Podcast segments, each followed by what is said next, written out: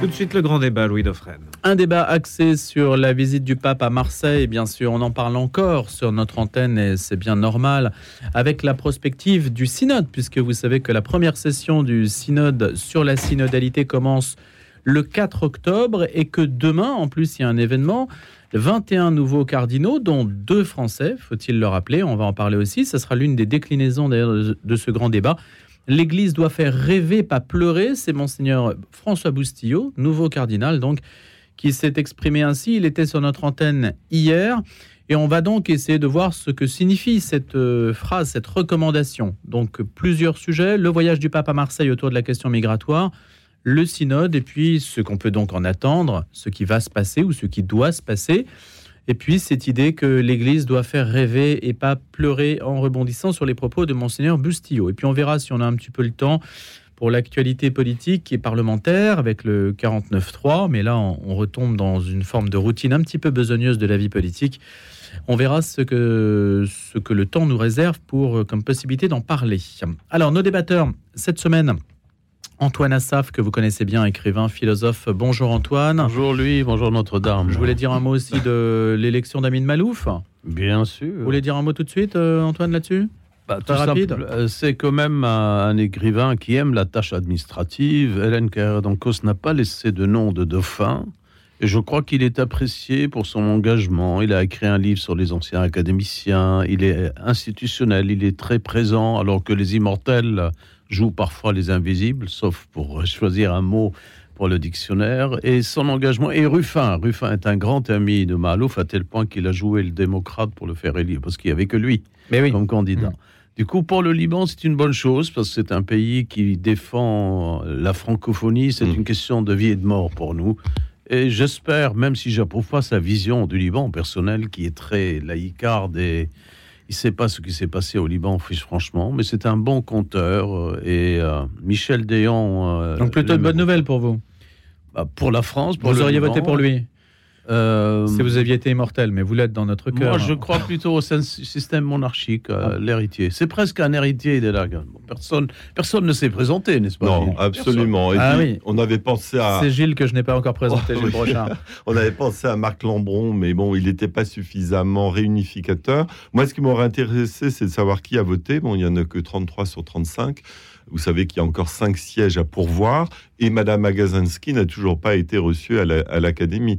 En revanche, euh, c'est un rôle très important, comme vous l'avez dit. Hein, c'est un ambassadeur de la langue française, non seulement en France et en francophonie, mais dans le monde entier il a rang de 24e personnage de l'État, hein, secrétaire perpétuel, euh, devant le chancelier de, l'Institut d'ailleurs. Et il faut savoir aussi qu'il est, il est élu, mais à vie. C'est-à-dire qu'ils veulent peut-être changer le règlement, parce que vous savez que parfois, euh, par exemple, le chancelier, euh, c'est un mandat de 6 ans.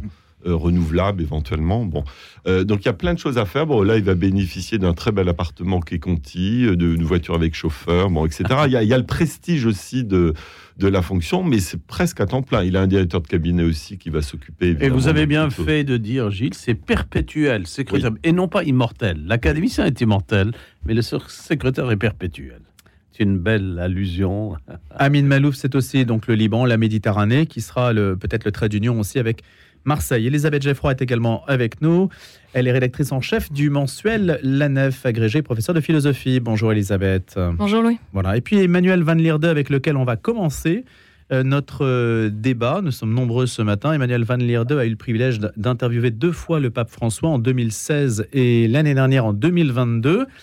Il vient de Belgique, de Flandre, et vous allez vous en apercevoir tout de suite à son accent. Emmanuel Van Lierde, qui était rédacteur en chef de la revue Tertio, et que j'ai rencontré à Marseille quand nous y sommes rendus. On a eu l'occasion d'en discuter. Il a publié un ouvrage qui s'appelle Le Pape François, le révolutionnaire conservateur aux éditions jésuites. Il est vaticaniste, philosophe et théologien. Et il est à Rome. Bonjour Emmanuel Van Lierde. Bonjour, comment ça va? Très bien, merci d'avoir accepté euh, notre invitation ce matin dans le débat. Si je vous ai invité, c'est que vous êtes à Rome parce qu'il y a l'événement du synode qui va commencer. Il y a des nouveaux cardinaux qui seront euh, créés demain. Comment est-ce que, avant de parler de la visite du pape, déjà, comment ces événements s'annoncent-ils? Bah, il y a beaucoup de monde déjà à Rome. Il y a plusieurs choses parce que c'est pas seulement un consistoire euh, samedi, mais aussi un grand événement together, euh, ensemble, tous ensemble. Euh, c'est une prière, une vigile avant la synode, mais aussi beaucoup de workshops avec des jeunes. Et euh, c'est une prière œcuménique euh, avant que la synode commence, mais aussi avec le patriarche Bartholomé, le archevêque anglican Justin Welby et beaucoup d'autres représentants de, les autres églises. Et c'est une initiative du frère Aloïs de Thésée de faire une euh, prière œcuménique avant la synode et de dire aussi ce ne sont pas seulement les catholiques qui se cheminent ensemble vers Dieu comme peuple de Dieu, mais tous les chrétiens ensemble et même tous ceux qui veulent, même les non-chrétiens. Emmanuel, quels sont les enjeux de ce synode pour vous? Bah, Pour le pape, c'est un grand enjeu. Hein. Euh, où, où, ce, où, le synode réussit, ou euh, c'est une fiasco pour lui.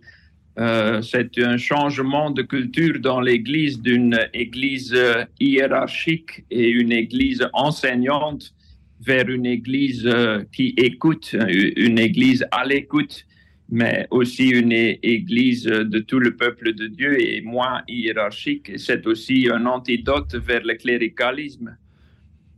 Alors, il y, a, euh, un, il y a quand même, c'est une première session hein, qui va durer du 4 au 29 octobre. Il y a 364 membres qui vont participer à cette assemblée synodale, 7 Français qui vont avoir le droit de vote. Le, oui. le, le, pape à Marseille à présent, si on doit lier les deux sujets, hein, puisque d'une semaine à l'autre, on a finalement deux événements important pour l'Église. Vous, quel bilan faites-vous de cette visite du pape au regard de ce que les médias ont pu en dire et, et au regard aussi de la manière dont la chose a été perçue à Rome? Bah, le thème euh, de la rencontre était bien euh, la migration euh, et, les migrants. Est-il relaté avec la synode? Je ne sais pas, mais le pape a aussi suggéré une nouvelle sorte de conférence des évêques de la Méditerranée. Et ah, ce qu'il veut faire surtout aussi, c'est plus de collégialité entre les évêques. La synodalité, ça va de main en main avec la collégialité et la fraternité. Et ce sont aussi des choses euh, à Marseille, je pense. Hein. Euh, c'est par les rencontres, les échanges, les échanges et, les défis sont si grands qu'on ne peut pas les résoudre seul. Et alors, c'est bien d'avoir des échanges et c'est par, euh, par chercher ensemble qu'on peut résoudre les choses, mais aussi euh, donc euh, la collégialité et la fraternité est nécessaire pour retrouver d'espoir pour le futur. Et ça, c'est relaté à la synode. Allez, on va mettre en, débat ce que vous nous dites, Emmanuel Van Lierde, en donnant la parole à ceux qui sont en, studio. Vous restez avec nous, bien sûr, Emmanuel Van Lierde, jusqu'à 8 heures. Euh, vous êtes à Rome, je le rappelle. Alors, est-ce qu'on peut déjà peut-être partir d'un élément qui est celui de la, si on écoute notre interlocuteur, euh, du changement culturel pour l'Église, ce que représente aujourd'hui ce synode, passer d'une Église hiérarchique et enseignante à une Église à l'écoute. Comment est-ce que vous l'interprétez euh, Elisabeth Geffroy, Antoine Assaf, Antoine? Euh, il est bien sûr très important de savoir, d'après ce que nous avons écouté et vu, ce que quand on parle de synode aujourd'hui, on n'est plus comme au XVIIe, au XVIIIe siècle, le fameux euh, synode de Cracovie qui a fait date en 1643, etc. Aujourd'hui, l'Église catholique, on a l'impression que le synode catholique en lui-même se rapproche de ce qu'on appelle le synode protestant, et la participation des laïcs, donc, et le synode orthodoxe où on réunit et le primat. Le synode catholique avait une particularité, c'est que le pape avait besoin. Oui, il y a toujours eu des synodes. Oui, mais le pape, chez les catholiques, avait besoin, sans. Il peut ne pas présider le synode, le pape. Il a besoin de conseils, d'écouter, mais c'est lui qui ratifie à la fin. Euh, ce qui n'est pas le cas chez euh, le, les orthodoxes où euh, c'est vraiment l'autocéphale, l'église autocéphale et primaire, et chez les protestants où les laïcs participent un peu plus. On a l'impression que les trois se mélangent aujourd'hui à Rome. Et il y a un peu de protestantisme, un peu d'esprit orthodoxe, tout. Les trois en un. D'où cet esprit écuménique. Et donc, j'attends les résultats pour voir. Mais le pape étant d'esprit jésuite, c'est-à-dire. Bah, les résultats, c'est pas pour tout de suite, parce que de toute façon, il y, y, a une longue discussion, et puis la ratification, elle ne, ne sera pas dans les mois qui viennent. Oui, mais c'est lui qui ratifie. C'est ça qui est important chez les catholiques. C'est le pape qui ratifie. Alors que chez les protestants, il y a un peu une sorte de communautarisme des laïcs et des pasteurs. De démocratie participative. Et tout le monde est pasteur chez les protestants. Chez les catholiques, c'est plus compliqué. Le premier élément pour Antoine Assaf, donc c'est ce trois en un de, la culture chrétienne. Elisabeth Geffroy, pour vous. Euh, oui, tout à fait. Alors, euh, on entendait Emmanuel nous dire que l'Église doit être euh, moins enseignante et plus à l'écoute. On comprend qu'il faille probablement changer certaines pratiques et dans des sociétés beaucoup plus horizontales que l'Église adapte certains de ses fonctionnements. Reste que il faut quand même en revenir à la mission de l'Église. Quelle est la mission de l'Église? Être la transmission de, de, la parole vivante du Christ, des Écritures, de la tradition. Donc elle est de facto dans un rôle d'enseignement et elle ne peut se le retirer à elle-même. Donc je ne pense pas que c'est ce que veut faire le pape François, mais c'est quand même, je pense, important d'en revenir à certains fondamentaux. Et je pense qu'on ne souhaite pas non plus avoir une église euh, du, du, débat permanent, de, de, la confusion, de la cacophonie doctrinale. Euh, la force de l'Église, c'est la clarté de son message. Donc évidemment, il faut qu'elle débatte et il faut que... Vous estimez euh, qu'il n'est pas clair aujourd'hui? Bah, Aujourd'hui, le, pape François a une parole qui est malheureusement souvent confuse et imprécise. Et, et le problème de... Sur quoi? Sur euh, bah, plein de sujets, tous les, toutes les portes qui sont ouvertes. Là, on voit que dans l'instrumentis euh, laborum du, du, synode, on voit tous les sujets qui ont été ouverts. On a vu avec le chemin synodal allemand tout ce qui a été abordé, que ce soit euh, l'ordination, des femmes, la bénédiction des couples gays, etc. quand l'évêque d'Anvers explique qu'il bénit les couples homosexuels parce qu'il a la bénédiction, enfin la bénédiction euh, personnelle euh, officieuse du pape là-dessus, ça crée de la confusion. Qu'est-ce à dire? Où en est le message de l'Église là-dessus? Où en est la, réflexion de l'Église là-dessus? Qu'est-ce qui est un intangible? Qu'est-ce qui est amené à changer? Et, cela, malheureusement, crée une forme de, brouillon, de, de, fouillis doctrinal. Et le problème n'est pas seulement au niveau théorique, il est aussi au niveau communautaire, parce qu'une confusion doctrinale crée une division. Et on voit que l'Église est quand même de plus en plus polarisée. On le voit dans l'Église de France, on le voit dans l'Église d'Europe. Et, donc, on peut attendre de ce synode que, bien sûr, il adapte certaines pratiques de l'Église, mais je pense que là-dessus, la question de l'écoute euh, est importante. Il ne faudrait pas que ça devienne euh, une Église du, débat sans fin, de la cacophonie doctrinale, euh, etc. Emmanuel Van Lierde, quand vous entendez justement ce propos, le risque de cacophonie, de confusion, de débat sans fin, comment appréhendez-vous la question? Bah, c'est correct et le pape lui-même, il le dit aussi, hein, aussi dans mon interview, il dit qu'en premier cas, il, euh, c'est un style jésuite. Euh, il parle de faire du chaos et que c'est la méthode de l'Esprit Saint de faire en premier cas du chaos et après on cherche à nouveau une harmonie. Euh, en même temps, c'est pas une sorte de démocratie ou de parlement, il dit toujours hein, qu'une synode, c'est une autre chose. Et c'est vrai qu'à la fin, le pape décide. Hein. il parle aussi du sub et cum petro. Euh, c'est quand même lui qui décidera. Euh, mais ça fait du confusion, oui. C'est un pape qui dit euh, la réalité n'est pas toujours l'idéal et on ne peut pas dire oui et non. il faut voir la situation.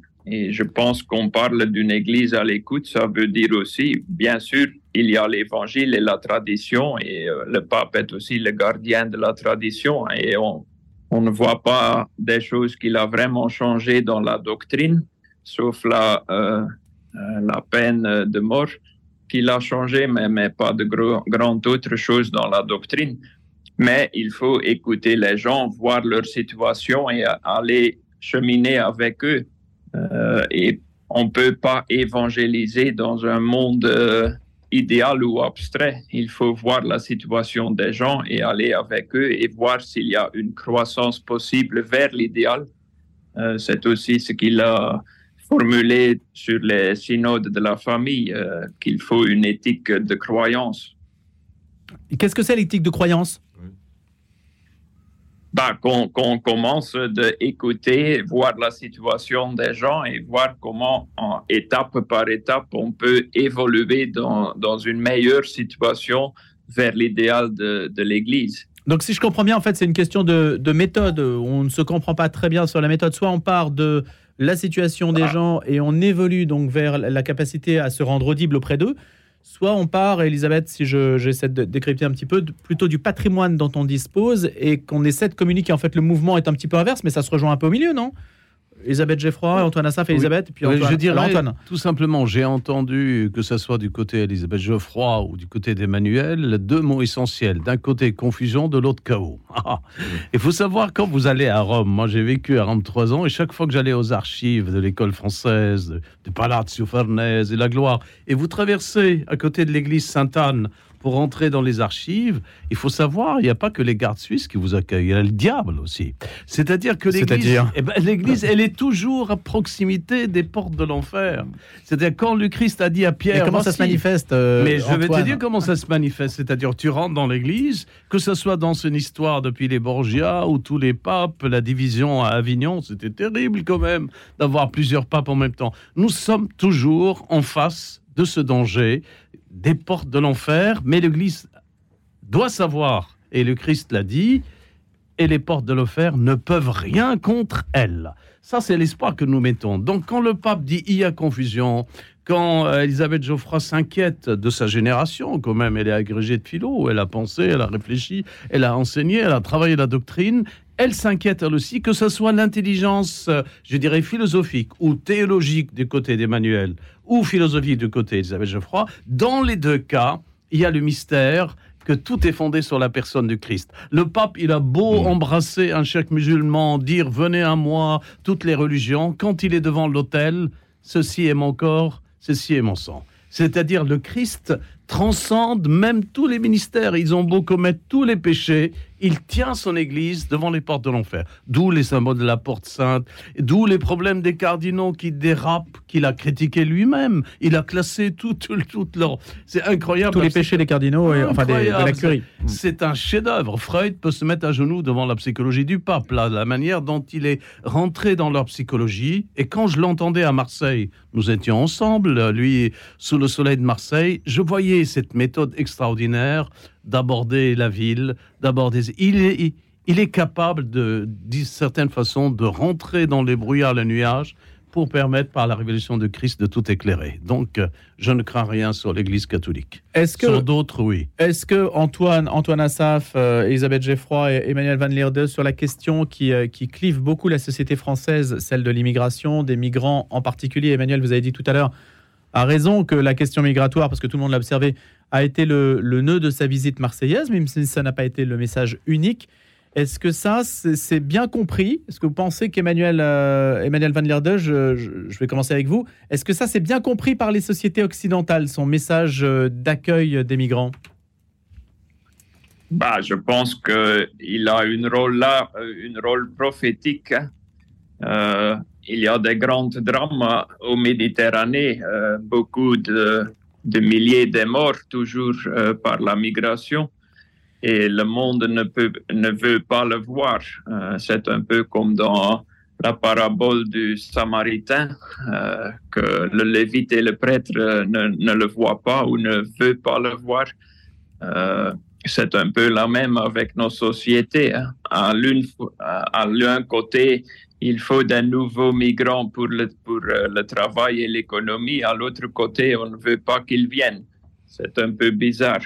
Euh, Oui, oui. On ne veut pas les accueillir, mais en même temps, il y a des grands drames. Et si on fait des frontières, euh, on, on travaille ensemble avec des dictateurs en Afrique pour, euh, pour des méthodes qui sont pas correctes, mais le pape a eu un message là-bas, mais le monde ne veut pas l'entendre. C'est comme un prophète qu'on ne veut pas entendre. Donc, caractère prophétique et le fait de, ne pas être entendu. Elisabeth Geffroy. Euh, oui, effectivement, je pense qu'il est le, pape est dans son rôle. Il rappelle certaines évidences qui parfois d'ailleurs mettent tout le monde d'accord quand il dit ne nous habituons pas à voir euh, les migrants qui meurent en mer comme euh, des numéros, des faits divers, etc. On est évidemment tous d'accord et, on est heureux qu'il nous alerte contre le danger de l'indifférence. Reste que je pense qu'il y a quelque chose qui heurte un peu les Européens et en tout cas les Français dans, dans, le, dans, ce, je pense, l'équilibre de son discours.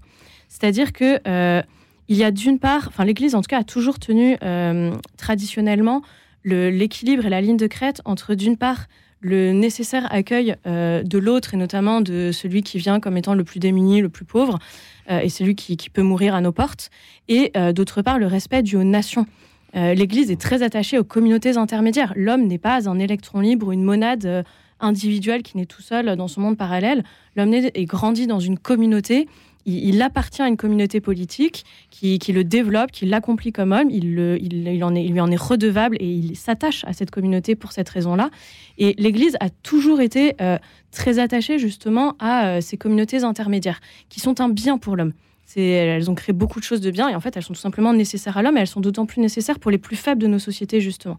Et là-dessus, le pape François ne tient pas tout à fait l'équilibre, en tout cas disons dans le, volume de son discours entre ce qui est le nécessaire accueil euh, de l'autre et euh, le bien des nations qui ont le droit euh, de se protéger elles-mêmes, de se préserver dans l'existence.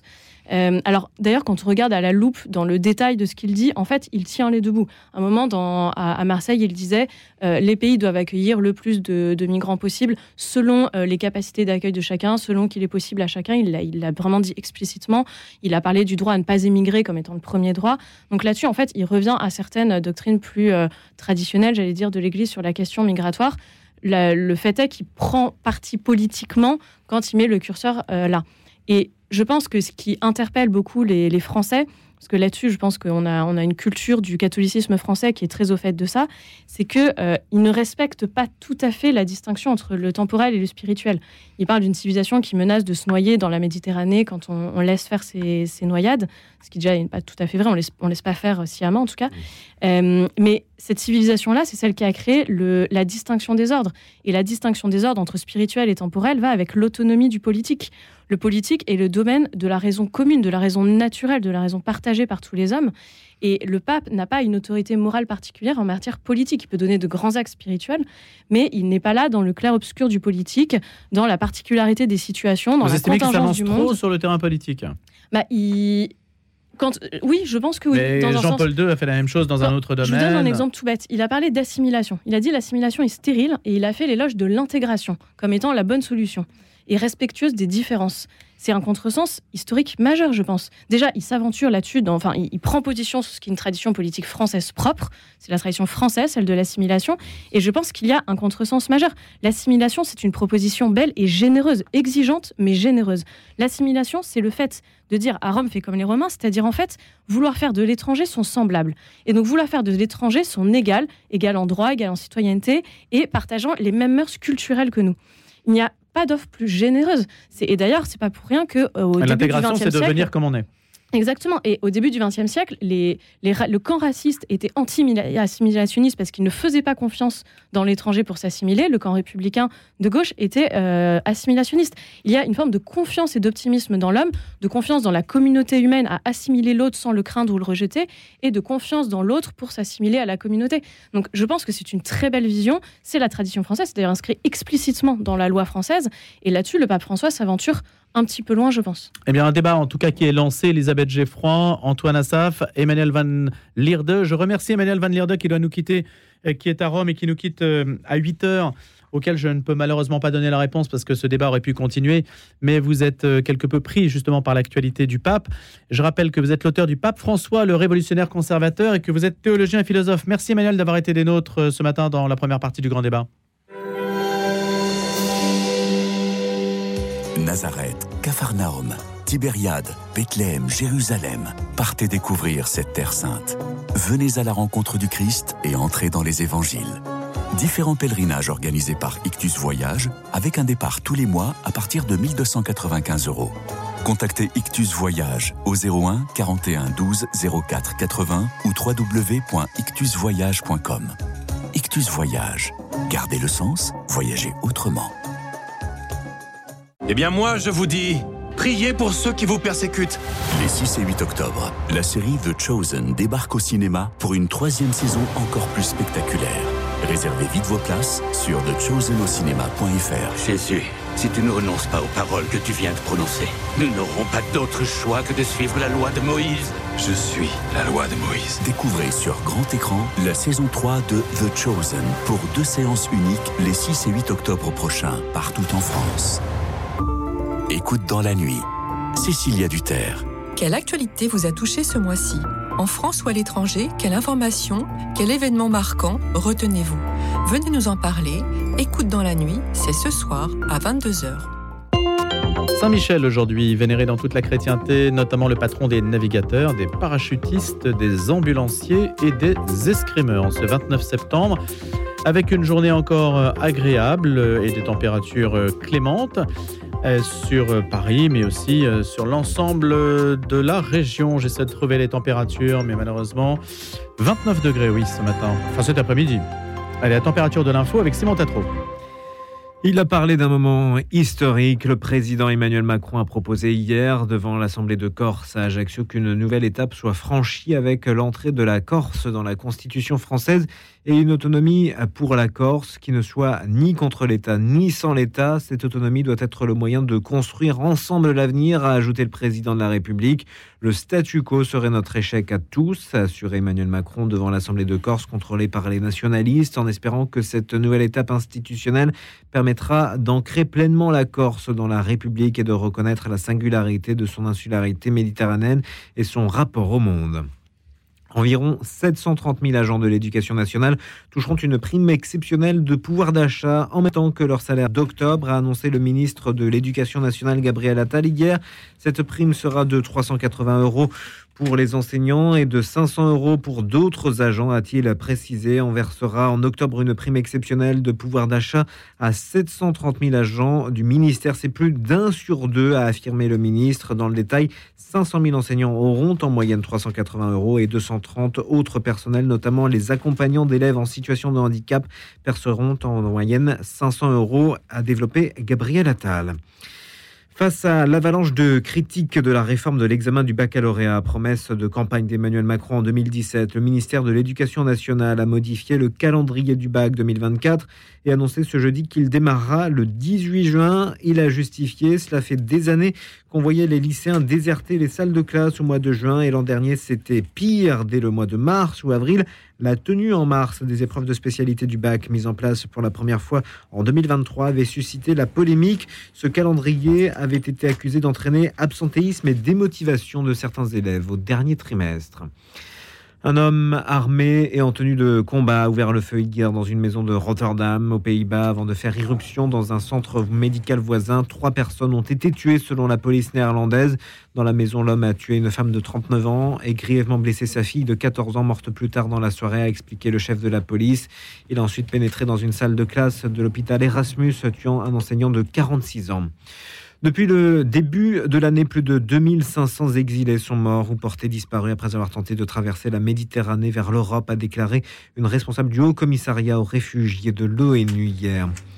Et puis ouverture du synode à Rome, le grand test du pontificat, l'assemblée plénière sur l'avenir de l'Église qui aura lieu à Rome du 4 au 29 octobre, avant une deuxième phase en 2024, s'annonce comme un moment charnière de la réforme ouverte par le pape François il y a dix ans.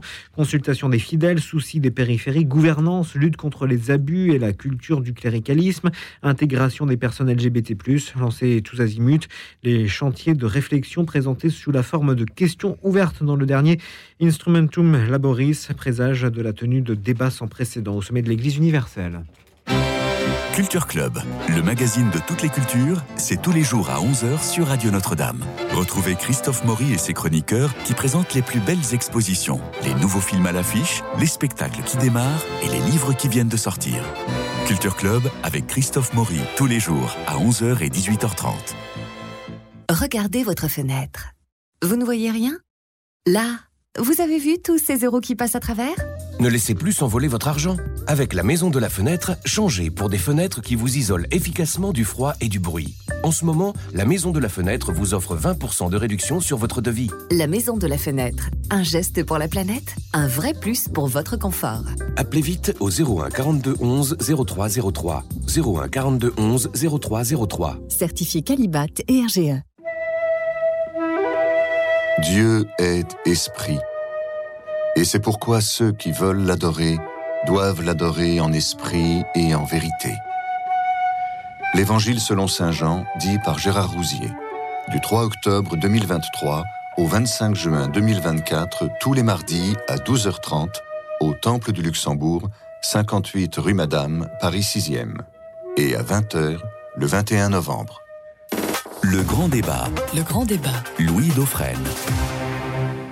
Une seconde partie du grand débat en présence de Gilles Brochard, journaliste culture, Elisabeth Geffroy du mensuel La Nef et, bien sûr Antoine Assaf, écrivain philosophe. Alors on a commencé à parler de l'actualité ecclésiale avec donc le pape François à Marseille, ça c'était le week-end dernier, puis le synode qui va commencer, des cardinaux, des nouveaux cardinaux. On va enclencher d'ailleurs notre discussion euh, dans quelques instants là-dessus, avec l'Église qui doit faire rêver, pas pleurer. C'est monseigneur François Bustillo qui était notre invité, nouveau cardinal, euh, qui s'est exprimé en ces termes. Antoine Assaf, vous vouliez d'abord réagir à ce que disait Elisabeth Geoffroy et puis le pape François sur la question de l'assimilation et de l'intégration tout à l'heure. Bien sûr. Alors, chère Elisabeth Geoffroy, nous sommes de deux générations différentes. On a enseigné la philosophie, vous l'enseignez aujourd'hui. J'adore le dialogue des générations, c'est pourquoi je suis contre les EHPAD.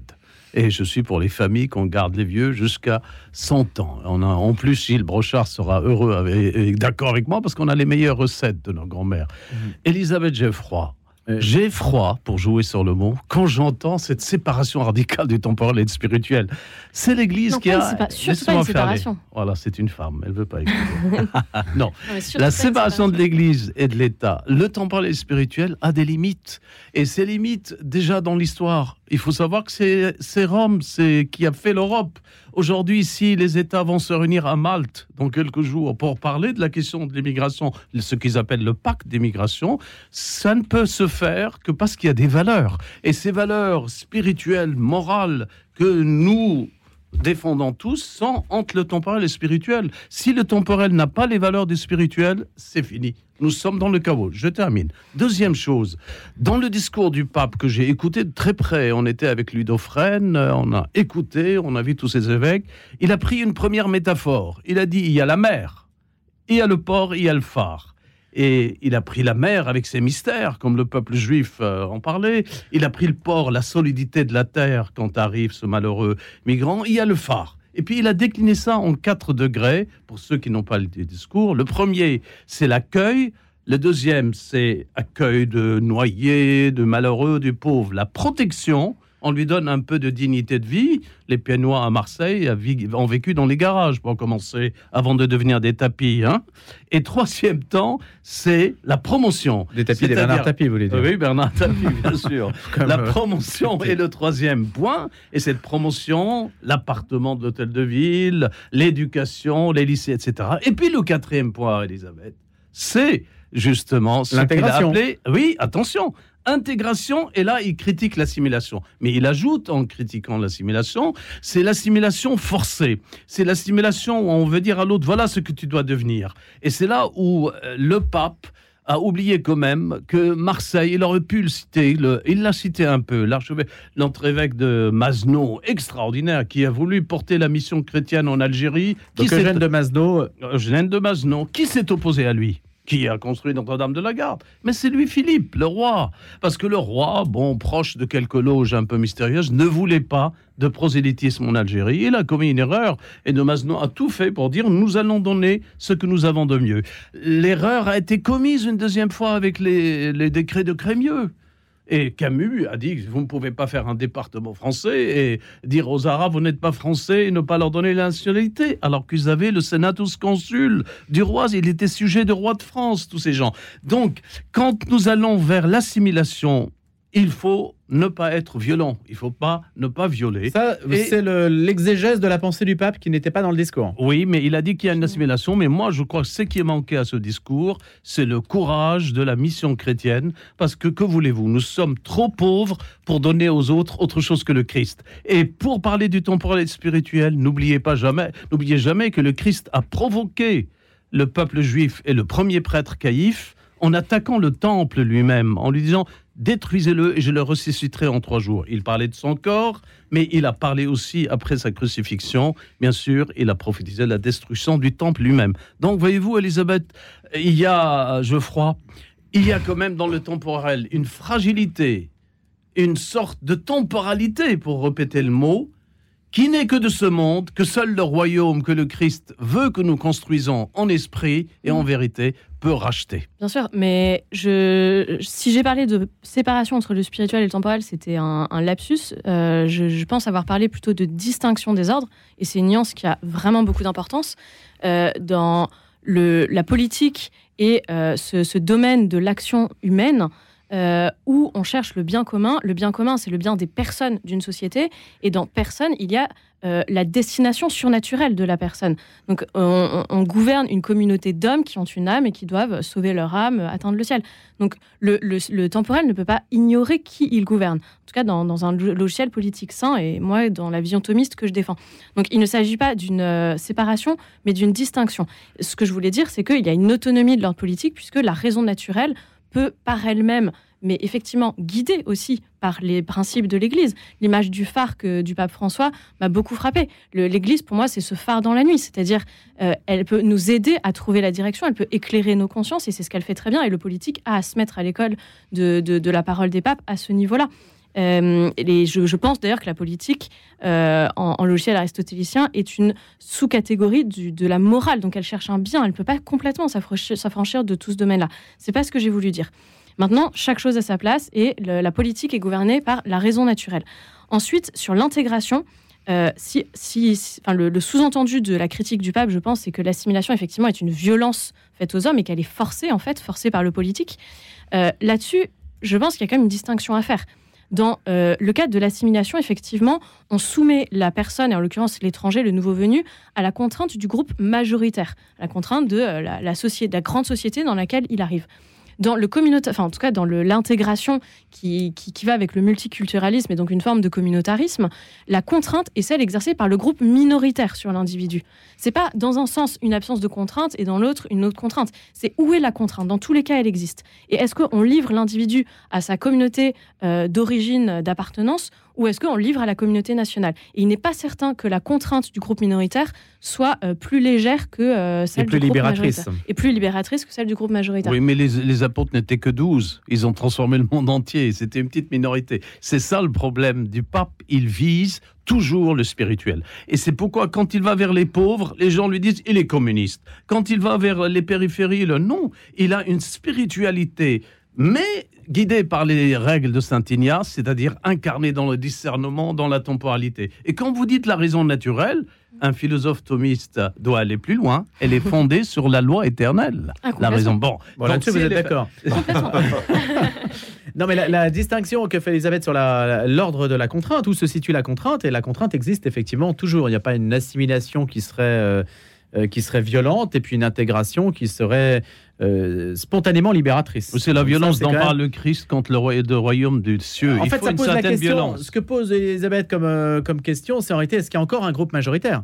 Parce que d'une certaine façon, Bah, quand, quand- quand l'intégration. euh, Ah bah, ça fait partie du problème de, de, de quand l'intégration est naturelle, Bien sûr. si elle est naturelle, c'est que le groupe est majoritaire. S'il n'y a plus de groupe majoritaire ou on ne reconnaît pas de groupe majoritaire, effectivement, on est laissé Ou si le groupe majoritaire ne sait plus qui il est, ne- Exactement. ne, comprend La- plus quelles sont ses euh, racines. à la discrétion des rapports de force entre communautés. Et, la, et Brochard. la loi du pays. Parce que bah, il y a une chose, je, je relisais tout à l'heure euh, euh, une lettre d'un d'un lecteur de, de la Croix, justement à propos de- du voyage, en disant que le pape a, a demandé aux pays chrétiens européens de faire le devoir en accueillant des migrants. Et il se posait la question, mais pourquoi uniquement euh, l'Europe d'ailleurs? Alors on sait pour des raisons géographiques que tous ces migrants clandestins euh, sont venus sur le sol européen, mais pourquoi on ne pourrait pas dire aussi euh, les inviter, pourquoi pas, aller dans des pays d'Amérique latine ou bien dans des pays arabes aussi?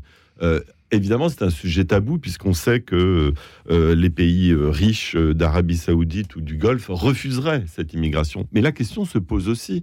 Et au-delà de ça, moi, j'aimerais bien faire la distinction entre immigration clandestine et immigration choisie, voulue.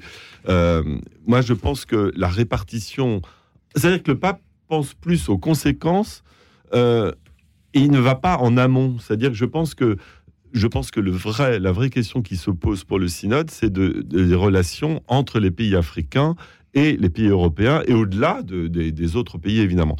Moi, ce qui m'intéresse, c'est de savoir comment, justement, euh, et pourquoi ces migrants se sont laissés avoir en payant des fortunes, et pourquoi ils ne se sont pas rangés dans une certaine raison, et pourquoi, justement, euh, ils ne se retournent pas contre leur gouvernement ou contre... euh, voilà.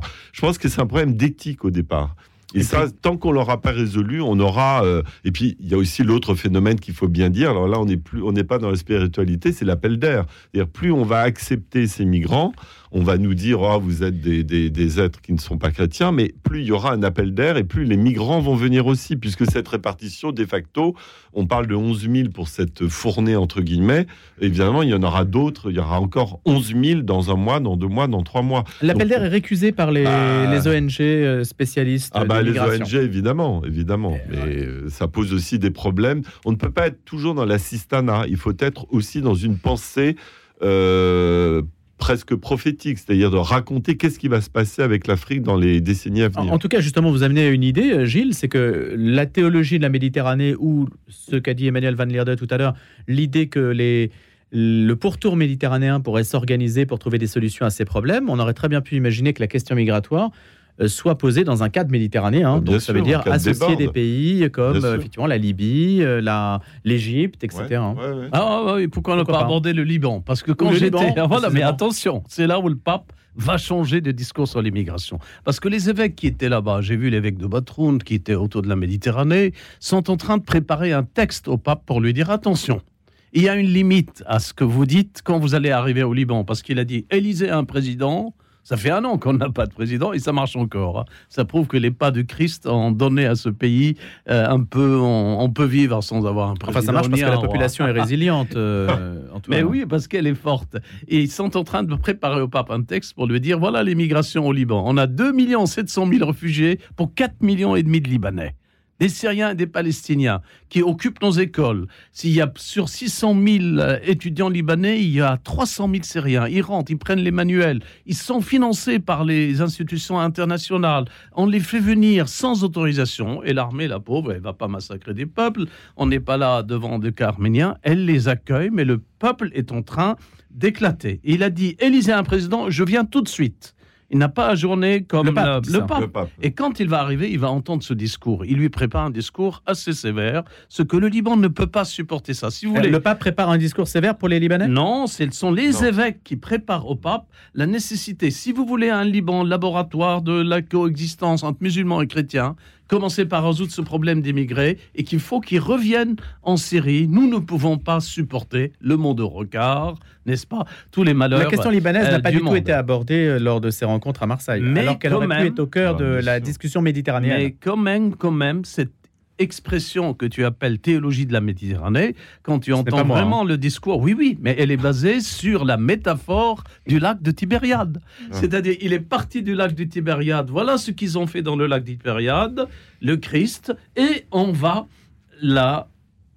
sur l'analogie de la Méditerranée. Sauf que le Christ a marché sur l'eau de Tibériade. Maintenant, est-ce qu'il y a des Christ qui marcheraient sur l'eau de la Méditerranée? Pourquoi le Christ ne sauverait pas tous ces noyés en les faisant marcher comme Saint-Pierre sur l'eau? Ah, pourquoi le Christ n'a pas guéri tous les malheureux, tous les, tous les estropiés de Jérusalem? La réponse est simple, c'est qu'il n'est pas venu sur terre instaurer un royaume terrestre de perfection. Il a laissé pas mal mm. d'aveugles, hein. il en a guéri quelques-uns. Pour l'émigration, nous disons au pape, c'est la même chose. On peut aider quelques émigrés. Le chiffre qui a été donné officiellement, c'est 10% du pays. Si vous mettez 2700, 2 millions 700 000 sur 4 millions et demi, appliquez ça sur la France, ça vous fait 35 millions sur 60 millions. C'est énorme. Mmh. Et ça transformerait la France et l'histoire nationale, le roman national se perdrait entre Jeanne d'Arc et Fatima avec euh, l'abaya. On ne se retrouverait plus, on ne reconnaîtrait même plus le profil d'Elisabeth Geoffroy, agrégée de bonne famille catholique, formée par un père idéal. Ce que... Rendons-lui hommage. non, ce que, ce que souligne Antoine à juste titre, c'est que là-dessus, il y a une forme de tension dans le discours du pape François. Euh, la condition même de l'accueil de l'autre, c'est qu'il y ait une communauté constituée capable d'accueillir. Et volontaire. et volontaire. Mais je veux dire, la nation est la condition de possibilité de l'accueil des migrants. Donc si on en arrive à des capacités d'accueil complètement débordées, comme ce qui est la situation au Liban, en France, c'est le cas à Mayotte, par exemple, en fait, on n'est même plus en situation d'accueillir. Ce qui fait qu'on est aujourd'hui capable d'être aussi généreux avec les gens qui viennent chez nous dans des places au Pape François. On est le pays le plus généreux avec ceux qui arrivent sur notre sol. Euh, L'aide médicale d'État est assurée pour n'importe qui, même en situation irrégulière sur notre sol, pour tous les soins, pour le même panier de soins que les Français, à l'exception des cures et de la PMA quand même. Donc qu'est-ce qui permet ces mécanismes de solidarité? C'est qu'il y a une communauté constituée avec encore assez d'homogénéité pour qu'il y ait une acceptation de la redistribution, du, du mécanisme d'impôt, etc. Donc sans nation, il n'y a pas d'accueil de l'autre. Alors, on va passer peut-être euh, à d'autres sujets. Elisabeth Geffroy, Antoine Assaf, euh, Gilles Brochard. Je voulais quand même vous faire commenter la phrase de Monseigneur François Bustillo, parce qu'il y a des sujets politiques, mais je vois que le temps passe. Je ne sais pas si on aura le temps de les aborder. Mais à vous aussi peut-être de les glisser au fil de la discussion. Quand euh, Monseigneur François Bustillo dit L'Église doit faire rêver, pas pleurer. Il sera créé cardinal demain. C'est l'évêque de Corse. La Corse, euh, il y a aussi une actualité. Elle va entrer dans la Constitution, sem- semble-t-il. Donc, il y a une actualité corse importante donc aujourd'hui. Qu'est-ce qu'on peut entendre à travers cette phrase, euh, Antoine Assaf, euh, Elisabeth Geffroy, euh, Gilles Brochard? Bah, L'Église n'est pas là pour nous faire rêver, parce que la révélation du Christ n'est pas un rêve réalisé, c'est la vérité faite chair. Donc peut-être que lui, il rêvait de quelque chose et il était surpris d'être nommé cardinal. C'est un cardinal, je l'ai entendu en détail, très modeste, très simple. Il fera beaucoup de bien et là où il se trouve, et à mon avis, il ira encore plus loin. Ces cardinaux, lui, Christophe Pierre, que j'ai bien connu au Mexique et à New York, sont d'excellents tempéraments. Il a, et le cardinal Aveline, n'en parlons pas. Il était vraiment accueilli de façon charismatique par le peuple de Marseille. On avait l'impression à Marseille de deux copains qui passent un week-end, le pape et le cardinal, et qui invitent tout simplement 60 000 personnes, n'est-ce pas? Il y avait une chaleur humaine, et je crois que euh, le fait de dire l'Église nous fait rêver, c'est une métaphore faible. L'Église, euh, au contraire, Dans met le la rêve- vérité en face. Mais le rêve, je pense, dans, dans sa bouche, ça voulait dire que c'est- c'était l'atteinte d'un idéal. Euh, C'est une projection. Je pense qu'il faut voir le rêve comme, euh, non pas comme un songe, mais comme un, un idéal, quelque chose euh, de prophétique peut-être. Et qui tranche avec peut-être l'image qui est renvoyée Oui. d'elle dans les médias Oui. en particulier. Et en parallèle, moi, je pense beaucoup à Monseigneur Sarah, qui a dit beaucoup de choses sur l'immigration. On n'en a pas parlé, mais j'aurais aimé, moi, le rêve. Pour moi, c'est un tête-à-tête entre le pape et Monseigneur Sarah sur l'immigration et la place de l'Afrique au cœur de, de la chrétienté, parce qu'on n'en parle pas assez, je trouve. Oui, mais ma- malheureusement, il lui a demandé de se taire, aussi Bah, bien sur la liturgie bien. que sur l'immigration. Elisabeth Geffroy. Après, il y a aussi une forme d'évidence qu'il est toujours bon de rappeler dans cette phrase, qui est que l'Église doit donner euh, envie de la rejoindre. Les chrétiens doivent être des joyeux, ils ont été sauvés par le Christ, ils ont su la bonne nouvelle. Effectivement, notre joie devrait être visible et manifeste. Euh, et, en fait, en, en disant ça, c'est, ça a l'air très trivial, mais on en revient à ce qu'est la mission propre de l'Église. Euh, L'Église n'est pas là pour elle-même. Le, le, c'est, le Benoît XVI ou Ratzinger, je ne sais plus à quel moment il le disait, je crois que c'était avant même d'être pape, qui disait que si l'Église n'est qu'un appareil qui se dirige euh, lui-même ou une association euh, occupée à, sa propre survie, tournée vers elle-même, elle se caricature, elle devient superflue. Et, elle perd complètement le sens de ce qu'elle est. Le seul sens de l'Église, c'est la mission, c'est d'aller annoncer le Christ aux nations et d'essayer de faire en sorte que le monde soit un espace pour la présence de Dieu. Donc là-dessus, effectivement, il faut que l'Église donne envie de, la rejoindre et, ne soit pas quelque chose de, complètement repoussoir. Maintenant, je pense que faire rêver, euh, pour reprendre cette expression, euh, ça ne peut pas être le but. L'Église doit être le sel de la terre, un signe de contradiction. Donc je pense que sa vraie mission, c'est de rester elle-même, d'être elle-même, d'annoncer le Christ, et elle fera rêver comme une conséquence de son action et pas comme le but recherché. Et, après, si on voulait euh, aller, enfin prendre au sérieux la formule jusqu'au bout, il peut être bon que parfois l'Église fasse pleurer, dans le sens euh, pas pleurer sur elle-même, mais pleurer sur nous-mêmes.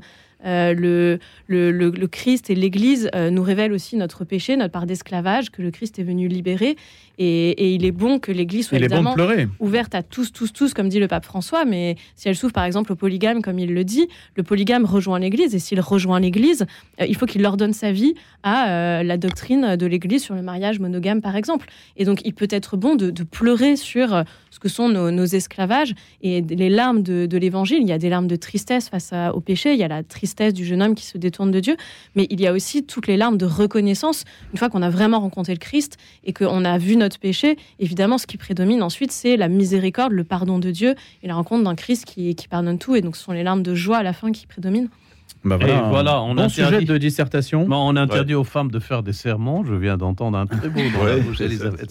Mais qui sait, ce sera peut-être une innovation du synode. Ah bah. Hildegard de Bingen faisait des Ah oui, sermons. ce hein. sera pas ma demande Elle à moi, en tout cas. les. Et- le chocolat, et les amandes et le chocolat. Et les, et les herbes. Non, mais on, on a, on a une preuve que le, le- le patriarcat euh, ne peut pas se maintenir en l'état. Voilà. à travers le discours d'Elisabeth Geffroy. Alors, une actualité politique, il nous reste cinq minutes. euh, c'est la rentrée politique et parlementaire, donc on change complètement de- d'environnement. Quoique, vous avez dit tout à l'heure, le temporel et le spirituel, après tout, ne sont pas là pour euh, vivre, s'ignorer l'un l'autre, mais euh, coexister aussi, même si donc ce sont des ordres différents. Qu'est-ce qu'on a sélectionné? On a sélectionné Gilles. Vous, qu'est-ce qui vous a marqué? Vous, je vous donne un Moi, petit peu plus la parole là-dessus. Moi, ce qui que m'a marqué, c'est l'indécence de certains députés. Il y avait Euh, beaucoup de choses cette semaine quand même. Le oui. discours d'Emmanuel Macron, Et puis le la- passage la- à la télé. Oui, et puis je vous dis, les députés de, bah, pour pas les nommer, nommer de la, la NUPES, euh, qui prennent euh, en otage euh, le Parlement euh, comme s'ils étaient dans un meeting ou une manifestation, je trouve ça assez scandaleux. On n'a pas à se... Ils ont été rappelés à l'ordre d'ailleurs. À quelle occasion étaient- bah, Parce qu'ils étaient en t-shirt, vous, savez, vous avez vu, ils ont été rappelés à l'ordre par la présidente de l'Assemblée. Et je trouve qu'il y a un manque de tenue, un manque de... Moi, je suis pour l'échange, je suis pour euh, l'invective au sens propre. Ça a toujours été une tradition depuis la Troisième République. Mais dans un Parlement, je pense qu'il faut avoir un, un- un certain maintien, si vous voulez, dans, dans la faconde, dans la façon de s'exprimer. Or, on s'aperçoit que beaucoup de députés ne connaissent pas les règles, les codes. Il n'y a pas de vie sociale sans protocole, vous le savez bien, mon cher Louis. On va entrer dans une période euh, qui va encore être dominée par le 49.3 euh, Oui. À la chaîne. Et Ah oui, ça, ça- ça, ça va user le Parlement et le débat public. Ça, malheureusement, pour réagir tout de suite à ce que dit Gilles, euh, il y a un mot de Talleyrand qui me revient aujourd'hui quand il disait à l'empereur russe Vous êtes un peuple barbare dirigé par un prince euh, civilisé. Nous sommes euh, un peuple civilisé dirigé par un barbare qui n'est autre que Napoléon. Et dans le pouvoir, parfois, il a raison. Dans le Parlement aujourd'hui, cette génération que Macron a introduit depuis qu'il a été élu à 39 ans, il a forcé, il a brûlé une géné- génération. C'est-à-dire à 25 ans député sans avoir travaillé, etc. Tout ça fabrique des êtres qui réagissent sans connaissance de la Des réalité. incarnés. Des rêveurs. Hein le 49-3, je dirais depuis 58, où elle était nécessaire pour que De Gaulle puisse gouverner par décret. Aujourd'hui, le 49-3, ou comme on dit en Allemagne, le 67. en, en Allemagne, le 49-3 est, à mon avis, euh, est un signe d'esclavage de la nation française à l'égard de l'Europe. C'est une perte de souverainisme parce que tout simplement, dans tout ce qu'elle dit Elisabeth Borne, nous sommes obligés d'adopter pour les finances parce que si vous voulez les 18 milliards de l'Europe, il faut faire ça. Si vous voulez que l'Europe s'occupe de vous, etc. Donc le souverainisme est en perte de terrain. La souveraineté, C'est pour ça que le débat de, européen, le débat sur l'Europe euh, en juin prochain sera, sera capital pour moi parce qu'il y aura vraiment un clivage euh, concernant euh, la, la défense de, de la souveraineté. En fait, et on s'aperçoit que cette Europe euh, va à volo complètement. Et, et- et tout le monde sur le, il y a un fond, il y a un socle euh, sur lequel on peut retrouver euh, d'autres. D'autres électeurs dans d'autres pays, justement, qui sont complètement euh, dépassés aussi comme nous. On s'aperçoit que la loi de la République euh, bon, est complètement bafouée. Alors, Gilles Brochard, Antoine Assaf et Elisabeth Geffroy, dernier point sur ce sujet. Ouais, avec cet usage du 49.3 qui devient effectivement euh, assez abusif, ce qui est en jeu, je pense que c'est la vitalité de notre démocratie. Il faut plus que des votes pour qu'il y ait une démocratie, il faut qu'il y ait aussi une opinion publique bien informée, il faut qu'il y ait un débat, une discussion publique. La démocratie naît en Grèce avec la délibération pour qu'il y ait des hommes libres, il faut qu'il y ait des hommes capables d'échanger des arguments, de se laisser convaincre par l'autre, de convaincre l'autre et ainsi de décider collectivement de leur sort. C'est quand même toute l'essence de la démocratie qui est dans la délibération. Et ce n'est pas le cas aujourd'hui? Et, et le problème du 49.3, quand sur une loi, la loi budgétaire, elle a l'air très technique, mais en fait, elle est quand même essentielle pour euh, l'avenir de notre pays. Ici, la faire passer par 49.3, c'est essayer de supprimer, enfin de confisquer ce débat-là à l'opinion publique, ici incarnée par le Parlement, qui est l'agora euh, politique et celle, le, le lieu de nos représentants. Donc le, le- le problème, vraiment, je pense que c'est la vitalité de notre démocratie à travers le- la vitalité de notre débat public. Dans Maintenant, le- la réponse, c'est de dire s'il n'y avait pas de 49.3 et qu'on laissait ça, ce type de sujet au débat public, on n'en sortirait pas et le budget ne serait toujours pas voté dans trois mois. C'est le risque. C'est effectivement ce que disait euh, Thomas Cazeneuve, mais là aussi, il y a quelque chose de l'ordre de la prise d'otage. Il nous dit, au fond, il n'y a pas d'alternative, euh, soyons Ouais. raisonnables, c'est toujours le cercle de la raison. Le débat public, ce n'est pas de dire qu'on est soi-même le cercle de la raison dont on exclut l'interlocuteur, sinon on a déjà cassé les bases même du débat. Donc, euh, et, je pense que là-dessus, le, politique a une responsabilité énorme. On, crée, enfin, le politique n'hérite pas seulement d'un certain état de l'opinion publique, il le crée. Dans le prochain numéro de la Nef, on, a interviewé François-Xavier Bellamy sur cette question-là, et il cite euh, les propos d'un Normand d'Alain dans l'interview en question. Il dit, euh, il, il assimile le monde politique et l'enseignement, le, monde d'une classe d'élèves, en disant euh, si vous prenez euh, l'élève pour un idiot, il le sera. Si vous le, vous pariez sur son intelligence, il vous donnera raison. Il faut faire pareil avec l'opinion publique, faire pareil avec les députés.